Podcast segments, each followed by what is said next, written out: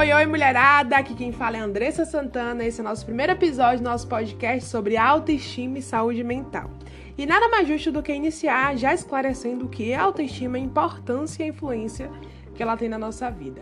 Autoestima, basicamente, é a opinião que você tem sobre você, é a avaliação que você faz de si próprio, é o valor que você atribui, é a importância que você se dá.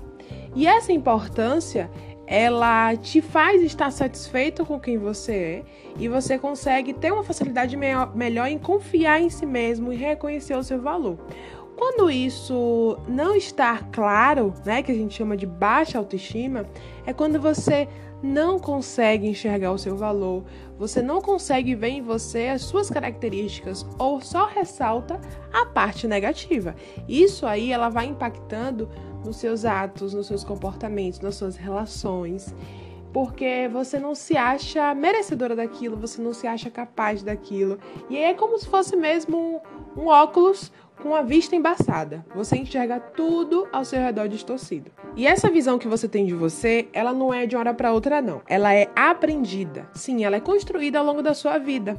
E, e, é construída desde lá a infância, desde quando você é pequeno, a partir das suas relações, dos seus amigos, do que os seus pais, professores falam, suas experiências, suas vivências, a forma como você é ensinado a lidar com, com seus fracassos, com seus sucessos, a forma como você enfrenta também os problemas que aparecem, né, desde lá da infância, desde lá da adolescência.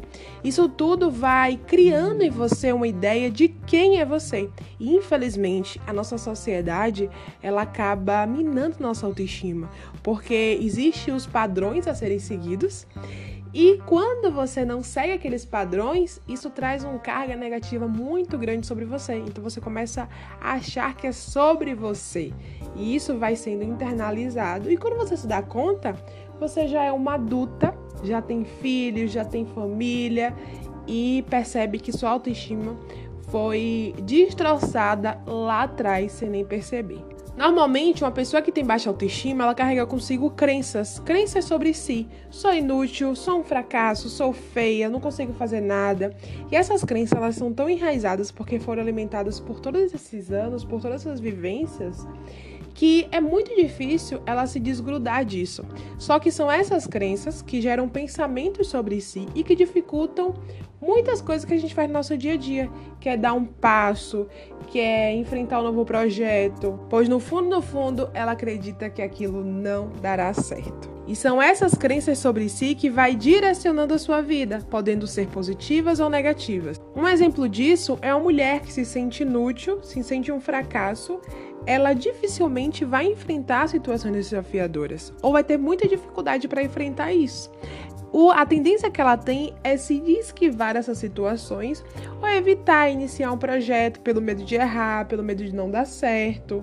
Já uma pessoa que confia em si, que sabe das suas características, que entende suas qualidades, ela tem a probabilidade maior de enfrentar um projeto, de enfrentar situações desafiadoras, porque ela sabe que é possível conseguir.